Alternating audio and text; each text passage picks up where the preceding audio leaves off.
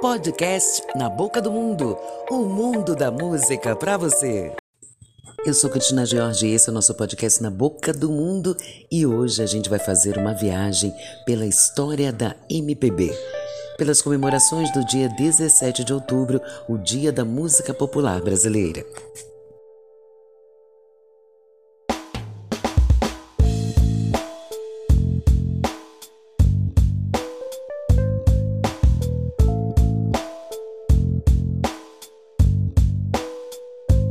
Bem, quando a gente fala de MPB, geralmente vem à nossa mente a geração de cantores, compositores e músicos, a maioria de formação universitária, que foram projetados nos festivais da canção em São Paulo e no Rio de Janeiro.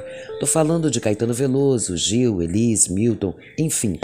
Em 1965 surgiu a sigla MPB, porém foi otorgado pela presidente Dilma Rousseff em 9 de maio de 2012, o dia 17 de outubro.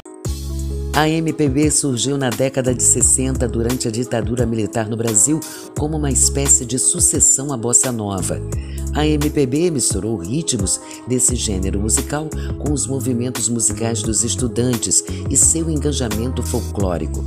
A princípio, o gênero tentou buscar uma música brasileira essencialmente nacional, mas a MPB nasceu com um forte caráter de luta contra a ditadura e o golpe de 1964 o gênero ficou conhecido como música da universidade. Os festivais de música brasileira realizados de 1965 a 1969 e transmitido pela televisão impulsionaram vários artistas, como Elisete Cardoso, Chico Buarque e Elis Regina.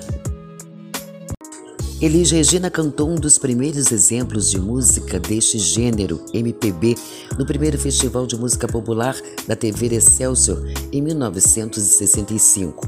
Ela interpretou Arrastão, de Vinícius de Moraes e Edu Lobo, e venceu o festival daquele ano.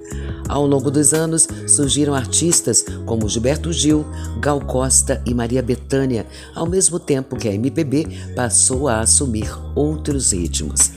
Bem, essa foi uma breve viagem pela história da MPB.